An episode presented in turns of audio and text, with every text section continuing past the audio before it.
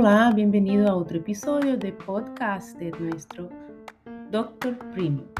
Hoy vamos a hablar de la organización del tiempo.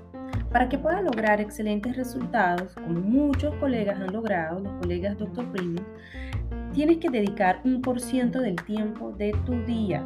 Serían 30 minutos para hacer la planificación de tu día. Se puede hacer en la noche, es lo que se recomienda. En este momento vas a hacer un análisis de lo que te pasó en el día, lo que debes hacer al día siguiente. Y al día siguiente vas a tomar 10 minutos en la mañana para revisar lo que definiste, que tienes que ejecutar en este día. Ese es el ejercicio para tu cerebro, para que te quedes muy conectado con tus objetivos y te aseguro que de esa manera podrás lograr tus metas y tendrás una organización mucho mejor de tu tiempo.